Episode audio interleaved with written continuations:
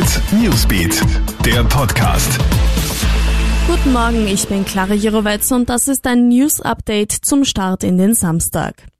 Riesenerleichterung in Deutschland. Dort konnte ja gestern Abend endlich jener Mann gefasst werden, der einen Polizisten in Oppenau im Schwarzwald verletzt haben soll. Der 31-Jährige hatte zuvor bei einer Kontrolle vier Polizisten ihre Dienstwaffen abgenommen und sich damit im Wald verschanzt. Zeugenhinweise haben die Ermittler schließlich nach sechs Tagen zum Versteck des 31-Jährigen geführt. Er soll mit den vier Waffen und einem Beil am Schoß in einem Gebüsch gesessen sein. Yves R. wurde festgenommen und soll noch heute einem Haftrichter vorgeführt werden.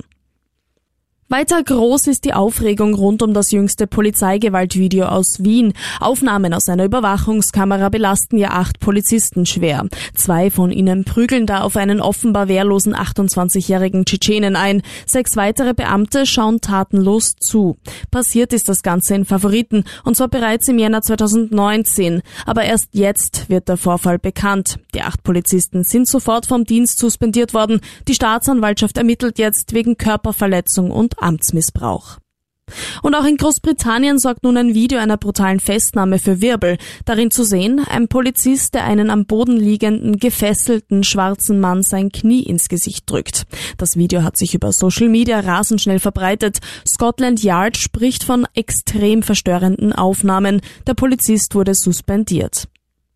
Morgen soll entschieden werden, ob die Maskenpflicht zurückkommt oder nicht. Das hat Bundeskanzler Sebastian Kurz gestern Abend bekannt gegeben. Zuletzt hatte sich ja auch die Ärztekammer für ein Comeback der Maskenpflicht ausgesprochen, nachdem die Zahlen der Corona-Infizierten in Österreich wieder gestiegen sind. Laut derzeitigem Stand gibt es mittlerweile 1393 aktive Fälle. Alle Updates checkst du dir auch online auf KroneHit.at sowie stündlich bei uns im KroneHit Newsbeat. Ciao und bis bald.